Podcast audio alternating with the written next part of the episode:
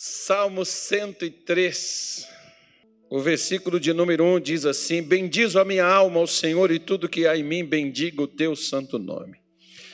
Bendizo a minha alma ao Senhor e não te esqueças de nenhum de seus benefícios. Aí, de manhã eu falei sobre isso aqui, não vou retornar aqui, mas o versículo de número 3, ele começa a falar dos benefícios os quais nós, ou aquela pessoa que tem um interesse em ser abençoada, ela não pode esquecer-se desses benefícios. Como, por exemplo, é, além da dona Ana Nete, quem aqui mais é aposentado? É um benefício, né? É um direito. Agora, deixasse a senhora não ir lá reclamar seu benefício para ver se a senhora receberia. Estaria até hoje trabalhando, pagando impostos, sem direito a receber. É a mesma coisa, irmão. A vida espiritual ela é muito parecida com a vida material. Não é por acaso que Jesus fez comparações com a natureza, água, rios, terra, árvore, frutos, rede, peixes, peixes e aves e tantas outras coisas mais. Para dar uma lição espiritual, ele usou coisas materiais. Você tem, como cada um de nós, temos os chamados direitos, mas muitos direitos que nós temos, se nós não conhecemos e não os reclamamos esse direito, é como se ele não existisse. Nós temos o direito a sermos abençoados. O missionário Soares, por exemplo, escreveu um livro né, com esse título. Né? É, deixa eu ver se eu me recordo aqui. É o nosso é, é o direito que meu Deus esqueci um livrinho da capinha azul pastor pesquise para mim por favor do missionário Soares que vai achar ele exige os seus direitos esse é o nome do livro exija os seus direitos do missionário Soares. Então, se você tem um direito, ou qualquer pessoa que tenha o direito, mas você não exerce o direito que você tem, é como se aquele direito não existisse para você. É a mesma coisa, Davi está dizendo: olha, você tem esses direitos, esses benefícios, essas bênçãos, esses favores, essas benécias pertence à humanidade. E o que que pertence, quais são esses benefícios os quais nós não devemos esquecer? O versículo 3, ele diz: É ele que perdoa. O que que ele perdoa? Todas as tuas iniquidades. E sara todas as tuas enfermidades. Vamos dar uma paradinha aqui e olhe para cá, um pouquinho da sua atenção, por favor. Como disse, dizia um pastor amigo meu, é, era meu amigo, agora não sei o que ele é mais não. Mas, mas era amigo, né? Eu continuo amigo dele, agora ele comigo eu não sei. Mas é, esse pastor dizia assim: olha para cá. É, me, é, como é que é? É por. O cara, ele usava uma palavra, esqueci o nome agora é, chamando a atenção das pessoas, né? Era tão chato que até eu me cansava, né? De tanto ali que ele chamava a atenção dos irmãos, eu ficava assistindo o culto dele e falava: Meu Deus do céu, como é que os irmãos, os irmãos tem, tem uns irmãos que têm muita paciência, né? Eles aguentam assim muita coisa que às vezes não deveria aguentar. Mas primeiro, é Ele que perdoa todas as tuas iniquidades. A palavra iniquidade significa erros. Existem três maneiras de nós errarmos: alma, espírito e corpo. O pastor Tony, por exemplo, que não está aqui, não sei para onde que ele foi, está lá na Bíblia. Ele está fazendo toda quinta-feira um estudo com as pessoas aqui acerca da alma e do espírito. Não sei se ele está falando, do, vai falar do corpo também. Está falando do que? Da alma ainda? Do corpo. Pois é. Então tem certas coisas que o problema é o corpo. Tem certas coisas que o problema é a alma. tem certas coisas que o problema é o espírito. E alma e espírito, eles são muito parecidos um com o outro. Tanto que a Bíblia diz que a gente só consegue discernir ou diferenciar um do outro pela palavra de Deus, conforme as Escrituras diz. Né? Em Hebreus 4, versículo 12, que a palavra de Deus é mais penetrante que a espada de dois gumes, ela penetra até a alma e o espírito, para separar um do outro. Ou seja, então, só uma coisa que, biblicamente, ou por meio da fé, é que a gente consegue fazer essa diferenciação. Então, muitas vezes, o erro ou o problema, ele está na alma da pessoa. Como, por exemplo, vamos pegar aqui um problema é, que é mais comum, é o que mais afeta a humanidade nos dias de hoje e o que mais mata no mundo. Você sabe o que é? Não é o Xing Ling, não. Ansiedade. É essa coisa aí, ó. E é um negócio que começa onde na pessoa? Começa na alma. Como, por exemplo, quer ver uma coisa? Eu não sou psiquiatra, embora também não vou falar o que, que eu sou, porque eu não me formei, não peguei o diploma para dizer para você, mas eu estudei. Né? Umas coisas aí. E é, nessas situações, por exemplo, tem pessoas que elas ficam tristes Tristeza vem de uma frustração, de uma decepção, de uma situação que você passou, que você sofreu, ou que você está sofrendo, vem a tristeza. Então, toda, toda pessoa que às vezes fica triste, a pessoa diz: Estou com depressão. Querido, depressão é uma coisinha pior do que isso aí. Não é só a tristeza, ainda não é a depressão.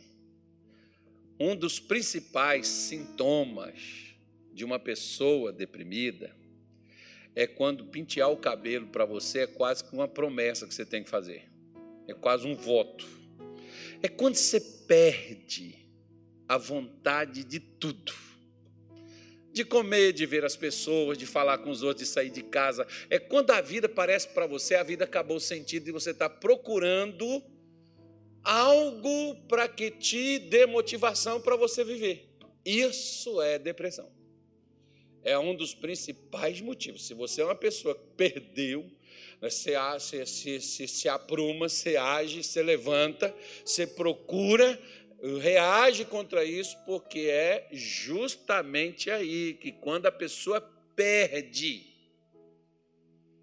né, a pessoa perde, é um dos principais sintomas, quando a pessoa está tomada por isso aí. Né, a pessoa perde a vontade de viver, perde a vontade de fazer qualquer coisa. Levantar é um sacrifício. Pentear o cabelo, irmão, é, é.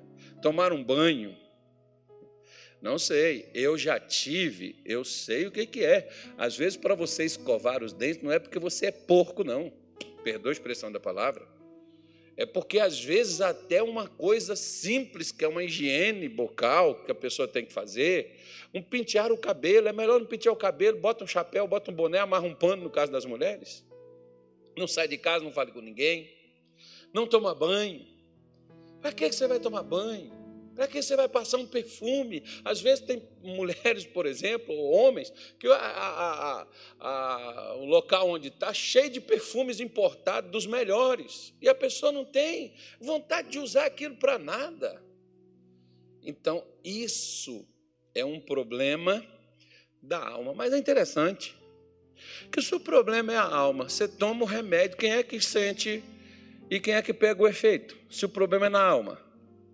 Onde que o efeito vai dar? No corpo. E se o efeito vai dar no corpo, mas o problema não é no corpo, o que é que acontece, irmão? O problema continua.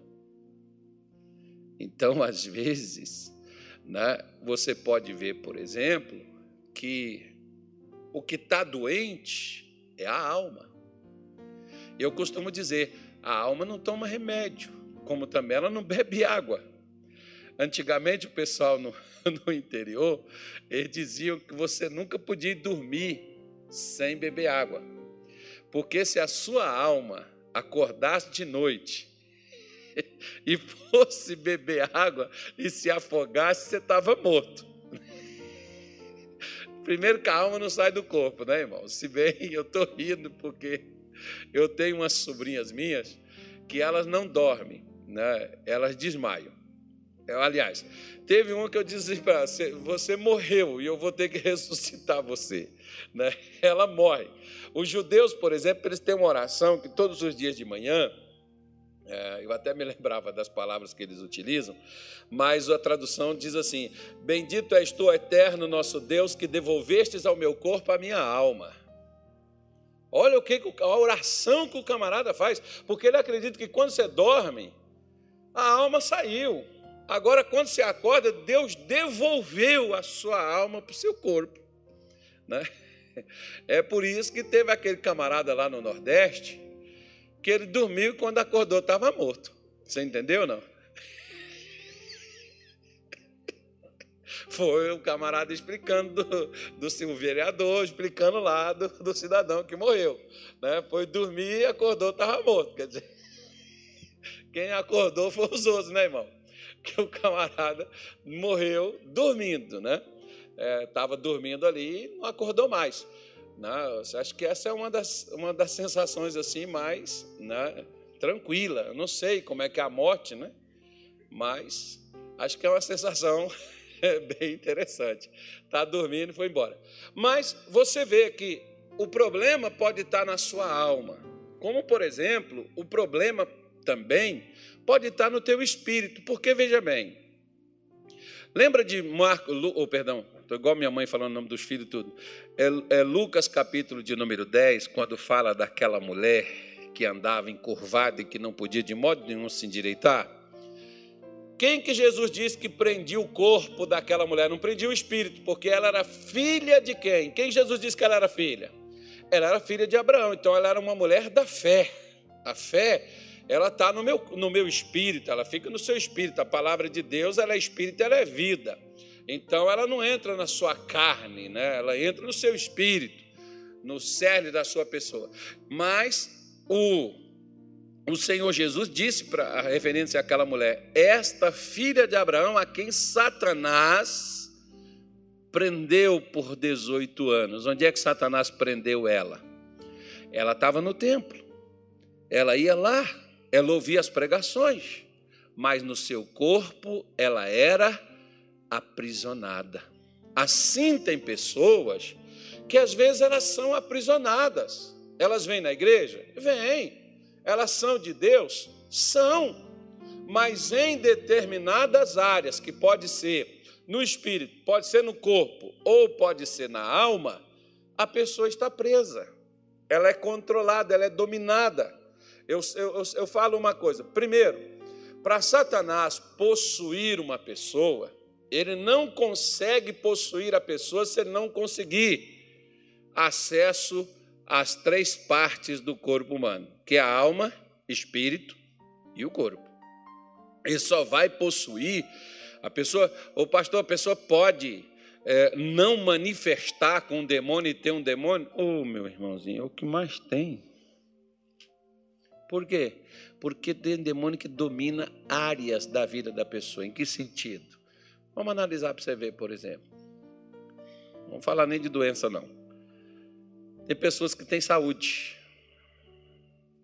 Tem pessoas que é cristão, de fé, praticante. Aqueles assim, assíduos, fervorosos, fala língua estranha, lê a Bíblia, levanta de madrugada, jejua. Mas para comer, às vezes você tem que ajudar porque o sujeito não tem o que comer. Por quê? Porque Satanás controla a vida financeira daquela pessoa. Ele tem, digamos assim, a pessoa como o pão que o diabo amassou, né, irmão? Ou seja, tem outros que a pessoa é de Deus, mas a vida familiar da pessoa, a família é totalmente destruída, a família é totalmente desregulada, a família é cheia de problema. Todo mundo consegue um marido, mas aquela pessoa não consegue. Todo mundo consegue uma esposa, mas aquela pessoa Diz o ditado: não teve sorte no amor. O problema não é sorte. O problema é que Satanás controla, domina essas áreas. Por que, que o salmista está dizendo que é ele que perdoa todas, é ele, a todas as iniquidades, e é ele que sara todas, não é algumas? Porque, como diz o nosso missionário, por exemplo, para Deus tanto faz ele curar uma enxaqueca, uma unha encravada, como curar um câncer, porque o poder é o mesmo.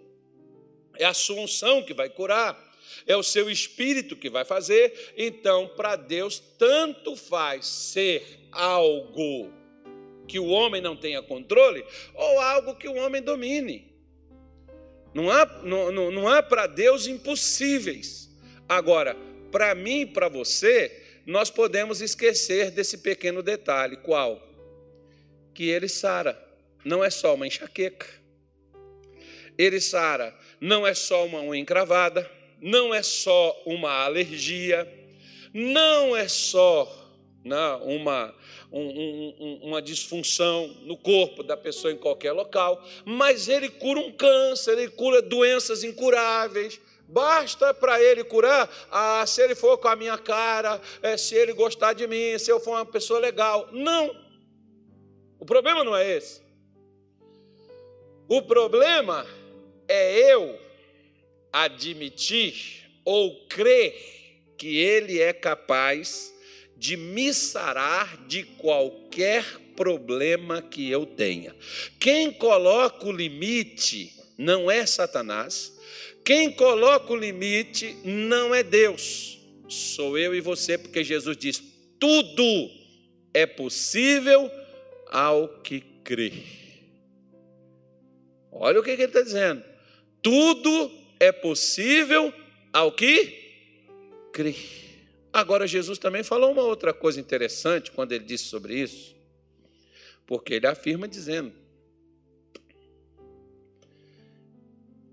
o impossível ao homem é possível para quem? Agora, olha só para você ver.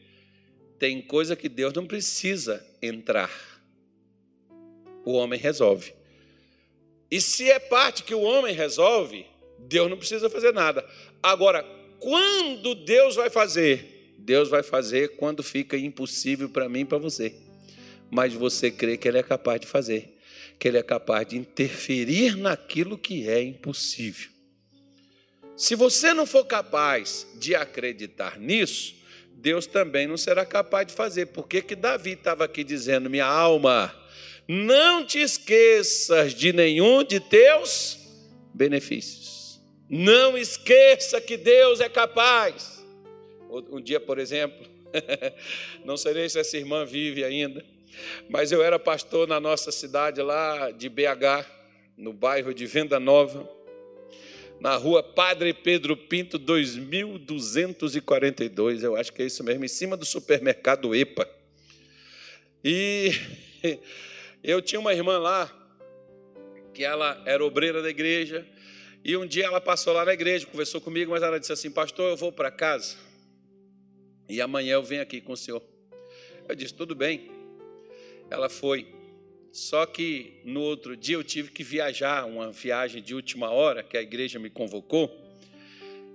E a filha dela chegou lá na igreja me dizendo: Pastor, minha mãe está internada e gostaria que o senhor fosse lá visitar ela.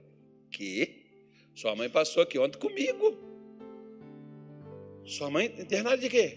Quando ela passou aqui, ela passou aqui para te pedir oração, mas ela ficou com vergonha. Sério. Olha, não vamos fazer o seguinte: eu vou ter que resolver viajar e assim que eu voltar, eu vou lá com a tua mãe. Mas pode ficar tranquilo, ela vai morrer, não. Deixa ela lá no hospital, vai ficar lá de boa, vai esperar. E aí, quando eu retornei logo mais à noite, eu fui lá visitar ela. E quando eu cheguei lá, falei, irmã, o que aconteceu? Ô, oh, pastor, já não estava muito bem quando o senhor, eu passei lá na igreja, eu passei para pedir o senhor uma oração, mas eu fiquei com vergonha de pedir né, oração para o senhor e tal. E aí eu fui embora passando mal, e aí cheguei em casa muito mal, aí as minhas filhas resolveram me trazer para cá para o hospital. E eu disse para ela, e o que, que a senhora fez? A senhora orou, repreendeu isso? Ela falou assim: Ô oh, pastor, me perdoa. Só ensina a gente tanto sobre fé. Mas, pastor, na hora, eu não lembrei nem que Deus existe. Então está explicado. Será que não é isso também que acontece comigo, contigo? Na hora que o caldo entorna e a coisa aperta, a gente esquece do que Deus prometeu? Hum? Aí, quando se é um problema, por exemplo, de saúde, quando o doutor diz assim, agora só Deus, aí agora nós vamos nos apegar com ele, né, irmão?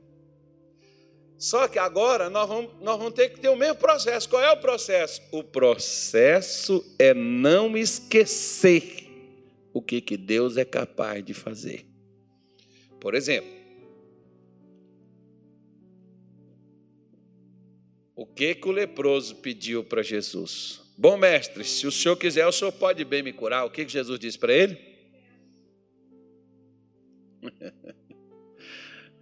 Que, que Jesus disse para o leproso? Quero, seja limpo, seja curado agora. E o leproso continuou doente? Não foi curado ele? Pois é, o que você pede para Deus fazer, você acredita que Ele fará por você? Sim ou não? Então deixa eu te fazer uma colocação. A partir de hoje, não peça. Por quê? Porque Ele não vai fazer nada por você, Ele já fez. Ao invés de você pedir, não esqueça dos benefícios que já são seus. Por quê?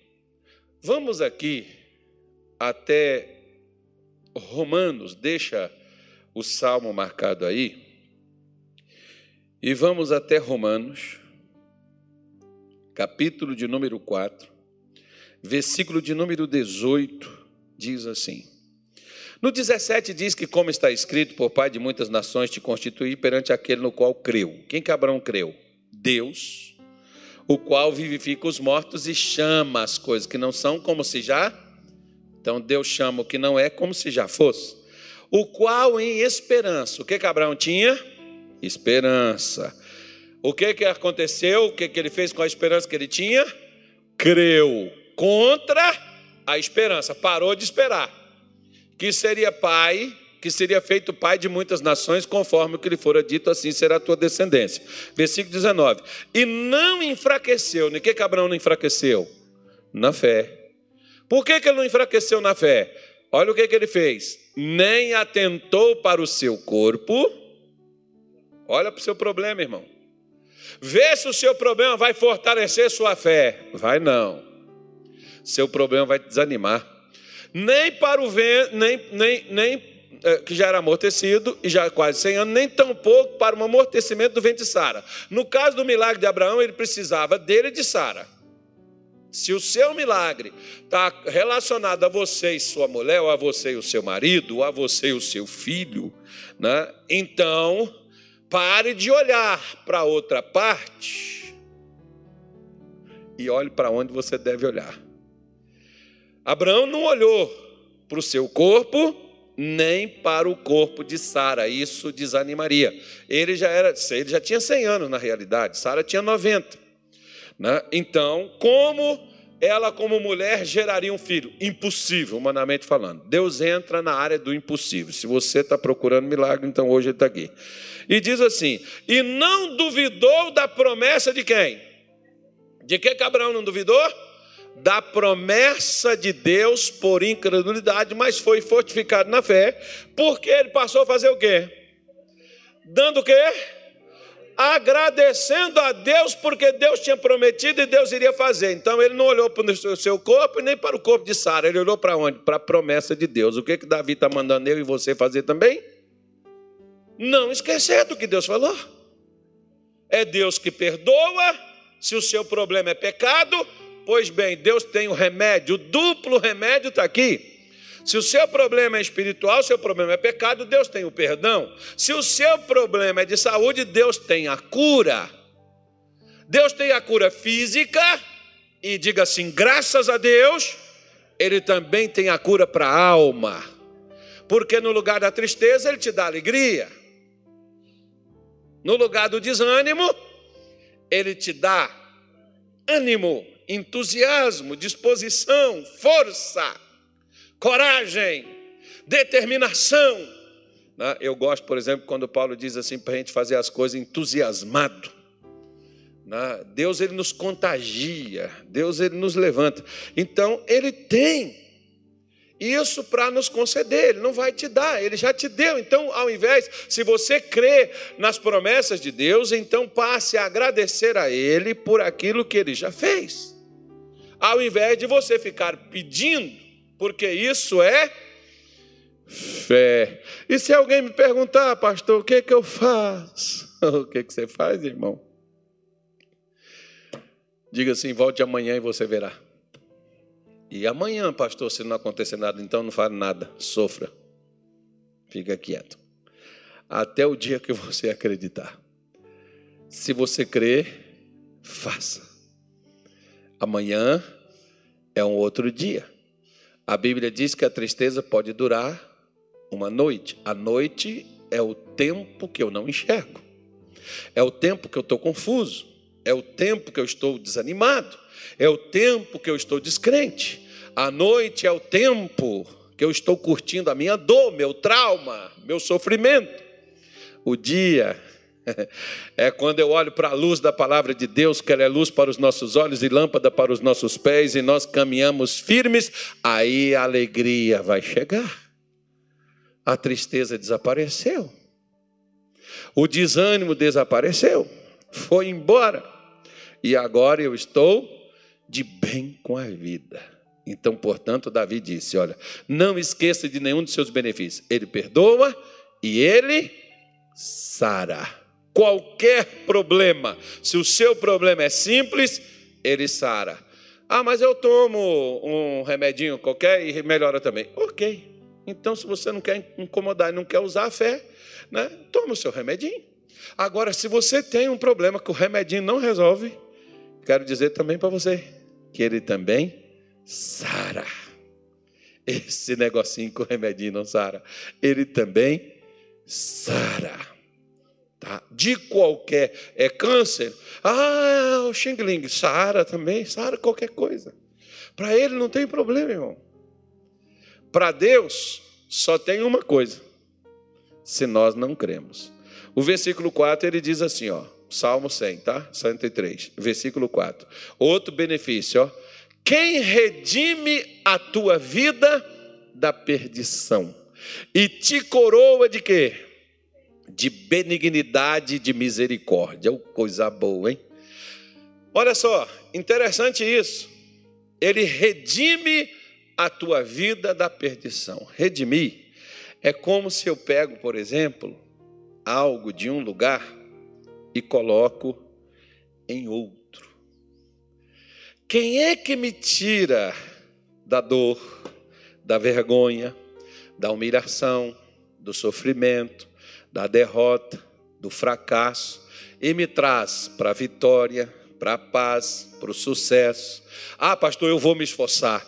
Ô oh, irmão, quantas pessoas esforçadas eu conheço e estão sofrendo que a barbaridade. Quantas pessoas dedicadas eu conheço e que estão arrebentadas. Por quê? Porque elas lutaram tanto para poder mudar suas condições, que até hoje elas estão lutando e não mudam. Sabe por quê?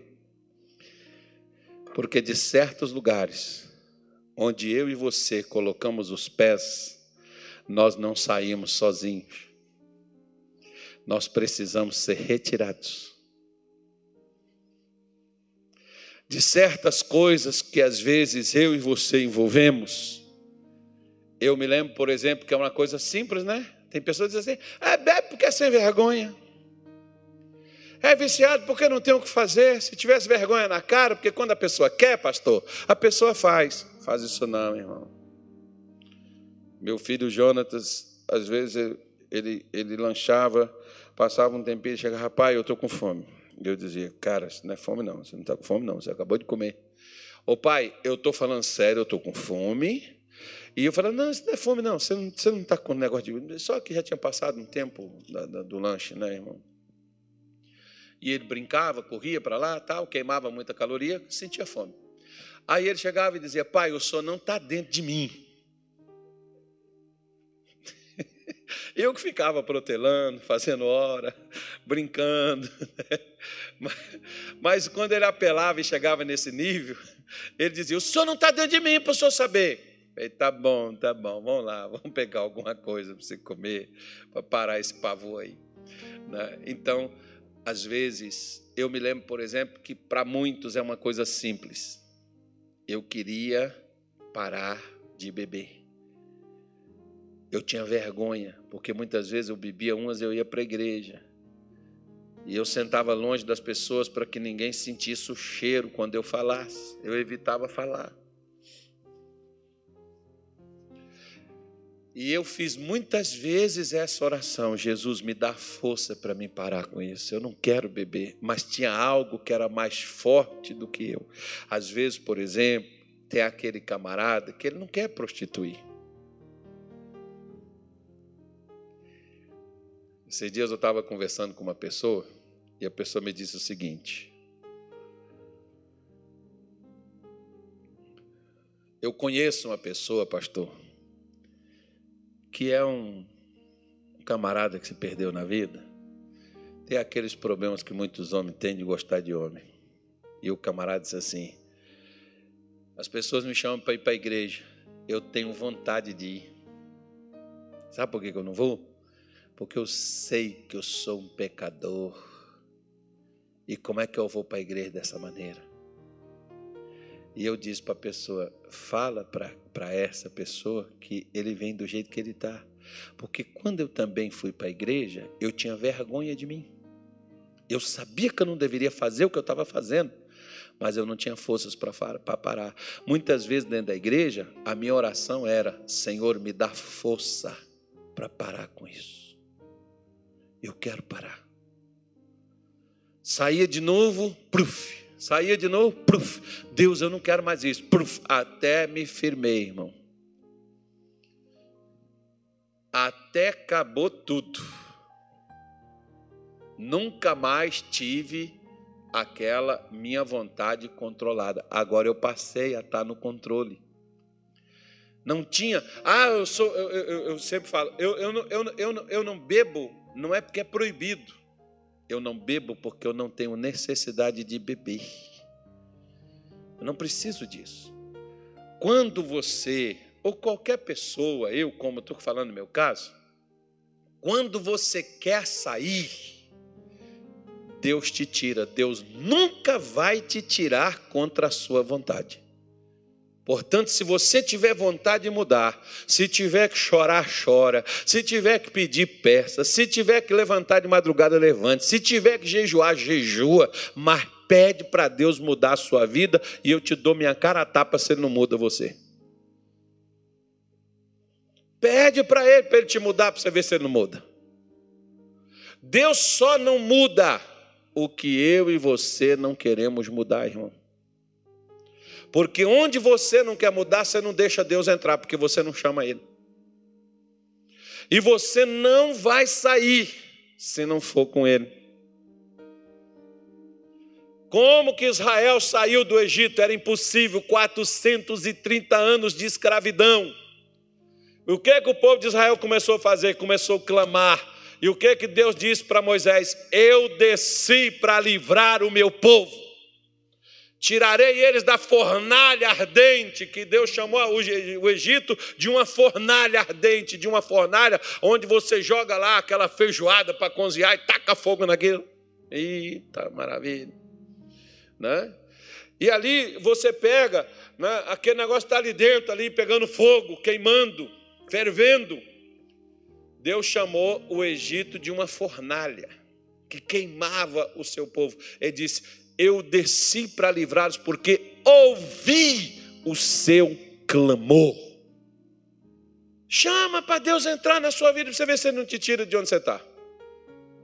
Você está na miséria, você está triste, você está na depressão, você está na, na, ansiedade, você está fracassado, derrotado, destruído, chama Deus aí, irmão. Você está perdido. Pastor, eu não consigo. Tantas vezes vem pessoas drogadas conversar comigo. A minha pergunta é: você quer uma oração ou você quer sair disso? Porque se você quer sair disso, eu conheço só uma pessoa que te tira daí, não vai ser eu. Vai ser Deus, porque é Ele quem te tira. Se você, por exemplo, você pode ser um caso perdido. Está perdido? Bom, já que está perdido mesmo, então põe Deus dentro. Você vai ser achado. Por quê? Porque Ele vai te tirar daí da perdição. Ele vai mudar os seus rumos, vai mudar a sua história, vai mudar as coisas que têm lhe acontecido.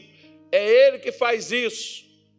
Além de te tirar da perdição, Ele te coroa de benignidade, ou seja, da sua bondade, a sua misericórdia, do seu amor, que aliás, nós não vencemos porque nós fazemos campanha, não, filho. Nós vencemos, não é porque nós fazemos corrente, não.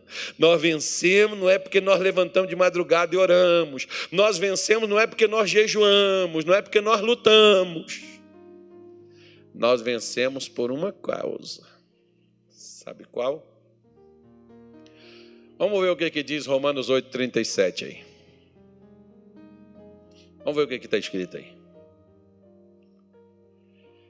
Em todas estas coisas, somos o quê? Hã? Mais que vencedores. Por quem? Por aquele. Como é que é que eu venço? É porque eu luto? Não.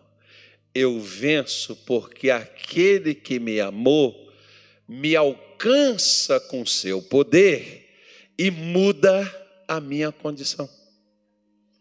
Ele muda porque eu sou um cara legal? Não, ele muda por causa dele, não é por minha causa. A única coisa que ele quer é que eu simplesmente me entregue a ele. Você não sabe o que fazer da sua vida? Vi uma frase um dia achei legal numa barbearia lá no Rio de Janeiro, onde eu cortava meu cabelo. Hoje, por exemplo, nós temos aqui na igreja o irmão Ataíde. O irmão Ataíde vai na sua casa e corta seu cabelo. Ataíde veio aqui hoje cortar meu cabelo. Vou fazer uma propaganda para ele, né, pastor? Ataíde Celestino, inovando a beleza. É, o pastor, por exemplo, cortou o cabelo. Eu falei, agora só falta ficar lindo. Só falta ficar belo, porque o cabelo já está cortado. o problema é achar beleza, né, irmão? Mas a mulher dele, o filho dele diz que ele é lindo, e a mãe dele também fala. Né? O importante é ser feliz, a autoestima está elevada, né, irmão? Não é esses caras que ficam querendo é, entristecer a gente, né, pastor? Não pode deixar essas coisas, não. Então, eu fui, eu tinha uma barbearia lá no Rio, onde eu cortava o cabelo, e lá nessa barbearia tinha um, um quadro que era um coração todo quebrado migalhas, mas era o formato de um coração. E embaixo tinha uma frase assim: Para Deus consertar um coração quebrado, basta você entregá-lo a Ele. Você entrega a Ele o coração quebrado e Ele te devolve um coração restaurado. Por quê? Porque dele, por ele, para ele são todas as coisas. Porque o, o, o, a dificuldade do ser humano é não acreditar que é amado por Deus. Lembra que antigamente as pessoas falavam: Deus vai te jogar no inferno, Deus vai te matar, Deus vai te pegar lá na curva do vento, Deus vai fazer isso. Deus... Nossa, nós tínhamos um Deus irado, irmão, ou oh, Deus vingativo. Nossa, Deus, eu nunca vi um Deus tão mal-humorado que nem esse. Ah, pastor, mas Deus, Deus faz as coisas. Tá bom, irmão, tudo bem, deixa eu só te falar uma coisa, quer ver?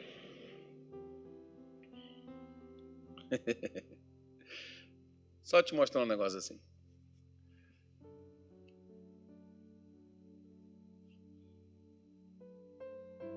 Deus pune? Pune o pecado, não o pecador. Se você não quer ser punido com pecado, você tem um jeito. Qual? Larga o pecado, é. Porque o problema de Deus não é com o pecador, é com o pecado. Se eu jogar o pecado fora, então acabou o problema comigo. E ele ainda tem uma coisa: ele te tira se você quer sair. Lembra daquela mulher adúltera de João 8, quando Jesus pergunta assim para ela: mulher, cadê os teus acusadores? Ela diz: Senhor, todos se foram. E ele diz: Nem tampouco eu te acuso. Vá e não peques mais, minha filha. Você podia estar morta agora, apedrejada aí, ó. Brinca não, que o negócio é sério. Larga esse negócio, não vai mais por isso. Você já viu João 5, quando Jesus chega naquele homem, 38 anos. E lá no The Chose, alguém assiste o The Chose aí? O The Chose diz que aquele cara se tornou um dos discípulos, né? Você sabe quem é o camarada lá? Do... Quem é o pastor Tony? Não assistiu ainda o Chose, né? Tá vendo? O Chose ensina. De ir lá no Chose, que aquele camarada é um dos discípulos de Jesus, daqueles 12 lá. Vou deixar para vocês assistirem, isso curiosidade. Eu assisti tudo, aí. Eu tive que assistir tudinho, irmão. E aí é legal, tem umas coisas legais. Bem legal, né? Bem legal. Não sei. Assiste lá. Para aparecer na aula da grade, eu estou dando aula, caras façam uma pergunta, os caras vão e me devolvem. Isso aqui? Não, eu caí em todas. Agora não cai mais não, fiquei esperto. Aí deixa todo mundo procurar para saber quem é. E aquele camarada, 38 anos lá no poço para ser curado e não foi, Jesus chegou lá e disse assim: Quer ser curado? Ele disse assim: Mas eu não tenho quem me põe. E quando eu vou, tu vai na minha frente. Não, eu não perguntei se tem quem te ajuda, eu perguntei se você quer. Ele disse: Claro que eu quero, então levanta, pega a tua caminhando. Aí quando chegou lá, o pastor disse: Ah, rapaz, hoje é sábado. Não, sábado é amanhã. Né? Não, já é sábado agora, para o judeu já é sábado, o sol já se pôs. É, já são oito horas, é, é oito horas, oito e dez. Né? O sol já se pôs, então já é sábado. Hoje é sábado, você não pode carregar a cama, tira a cama, vai. Ele falou assim: não, o homem que me curou me mandou carregar a cama. Interessante, né, irmão? Acho que aquele cara tinha uma raiva daquela cama. Um dia eu levanto você. Lembra do missionário contando que ele usava óculos? Ele pegava o óculos e falava assim: um dia eu te largo. Um dia eu quebro assim, um dia eu te jogo fora. Eu não vou precisar mais de você, imagina, né? Aquele camarada deitando naquela, um dia eu jogo você fora. Um dia eu carrego você, não é só você que vai me carregar, um dia eu vou te carregar. Vai mudar, o jogo vai mudar. Uma hora o Corinthians ganha, irmão. Pode ter certeza. Uma hora. o corintiano aí, ó. Aí. Maravilha. Aí. Aí vamos embora.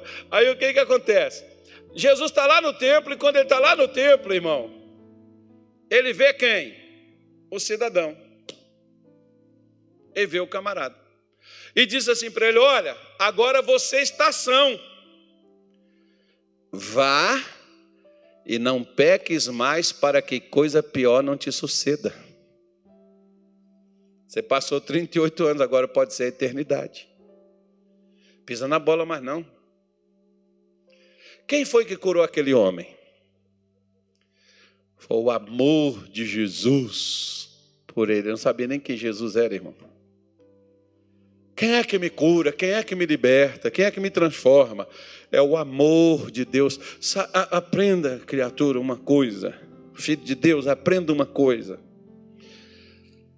A gente pode não prestar, mas ter uma coisa: Deus nos ama e tem prazer em nos abençoar, nos tornando vencedores, nos tornando vitoriosos, nos tornando bem-sucedidos, tirando a gente do fracasso. Não é porque nós somos os tops, não, é porque Ele nos ama. Lembre-se sempre disso. Eu não cheguei aonde eu cheguei porque eu sou uma pessoa isso assado. Eu cheguei onde eu cheguei por causa do amor de Deus. E onde eu chegar é por causa do amor de Deus, porque é Ele que nos faz vencer, porque Ele nos coroa. Coroar é colocar sobre nós. Coroa você põe na cabeça. É Deus que põe sobre a nossa vida as vitórias, as conquistas e as realizações que a gente alcança. É claro que eu preciso trabalhar, que eu preciso me dedicar, que eu preciso me esforçar, isso é o normal, é o natural, é o que Deus fez a gente para ser. Só que hoje você trabalhar, lutar, você se inspirar, você é, se concentrar, você fazer as coisas, se tornou uma coisa assim tão, né, é, tão esquisita. Você ser honesto que passa até em matérias da Globo. Quando alguém. Nós fomos criados para ser honesto mesmo. Nós fomos criados para poder fazer a coisa certa. Mas quando isso é tão, tão. Hoje isso é tão escasso que quando alguém tem algo que é. deveria ser normal, vira matéria de jornal. Né, irmão? Isso é natural. É natural trabalhar? Claro que é natural trabalhar. Deus fez o trabalho para a gente trabalhar mesmo. Só que tem gente que não quer trabalhar, quer ganhar dinheiro sem trabalhar. E, e, e melhorzinho. E se foi você que ganhou e deixar para ele, ainda fica melhor. E ainda são até capazes de matar aquilo pelo qual eles não derramaram uma gota de suor. Não foi o que Caim fez com Abel? Bom, por aí fora vai. Mas Deus, né, em todas as coisas, qualquer coisa, seja na alma, no espírito, seja no corpo, seja qualquer tipo de problema que você tem espiritual, físico, emocional, Deus sara. Deus tem a condição, Deus muda a sua situação.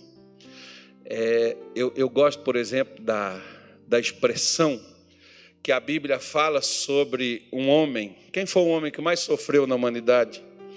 A não ser Jesus. Você sabe quem foi? Hã? Isso, Jó. Jó. Você sabia que Jó não era judeu? Jó também não era judeu, não. Uma curiosidade sobre Jó, hein?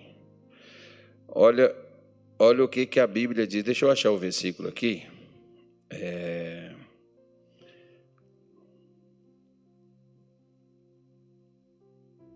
Diz assim, ó, versículo 10. Jó 42, 10 diz assim: E o Senhor virou o cativeiro de Jó tem uma tradução que diz assim: E o Senhor mudou a sorte de Jó. Por exemplo, isso aqui eu vou falar para aqueles que dizem assim: Eu sou muito azarado. Pois é, Deus pode te dar sorte. Não, não que, não que ele seja sorte, tá, irmão?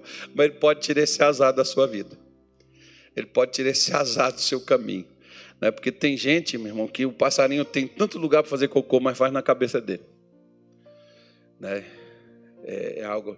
Pastor, comigo acontece tudo. Pois é. Lá em casa, tem uns que dizem isso para mim. Lá em casa, eu sou o único da família que não tem nada. Todo mundo tem. Eu não tenho sorte com nada. Teve um dia um irmão que chegou comigo, irmão, esse chegou arrebentado, coitado dele. Chegou, pastor. É, minha mulher foi embora, me largou. Aí, semana passada, eu cheguei no meu trabalho, meu patrão me mandou embora. E hoje eu cheguei em casa, meu cachorro morreu. E quando eu estava saindo para vir para cá, a minha gatinha morreu. Tudo dando errado para o rapaz, irmão. Nossa, eu nunca vi tanto azar. Assim, tudo pertinho um do outro. Mas Deus muda. Deus tira essa, essa, essa zica. Deus tira esse azar, essa maré baixa, essa coisa ruim. Deus muda tudo isso aí. Jó, por exemplo, Deus mudou. Né? A expressão, por exemplo, que diz: Deus mudou a sorte de Jó. Quando Deus mudou a sorte dele? Quando ele orava. Oração é capaz de mudar a sua condição. Ora, meu irmão, que Deus muda. Pede para Jesus te arrancar dessa situação que você anda nela. Pede para Jesus entrar na sua casa, seu casamento, mudar a sua vida, entrar na sua empresa que está falindo, fechando as portas, que nem abriu, pastor. Eu nem abri, é meu sonho trabalhar para mim mesmo. Pois é, chama Jesus disso aí. Deus me tira desse negócio de ficar trabalhando para os outros e produzindo para os outros, porque não me paga nem um terço do que. Porque você calcula bem. Não, não vou falar. Hoje, quem fala isso é o pastor Edilson na reunião de segunda-feira. É ele que ensina sobre prosperidade, não vou entrar na área dele. Está aí a tradução aí, ó. E mudou o Senhor a sorte de Jó. Deus muda. Está azarado? Deus quer te dar sorte. Deus quer mudar, mudar a sorte é mudar a sua situação, irmão. É mudar seu rumo, seu destino. Pastor, se as coisas caminharem do jeito que eu estou vendo, eu não chego nem ao final desse ano. Pois é, Deus quer fazer você chegar até 2050, 2060.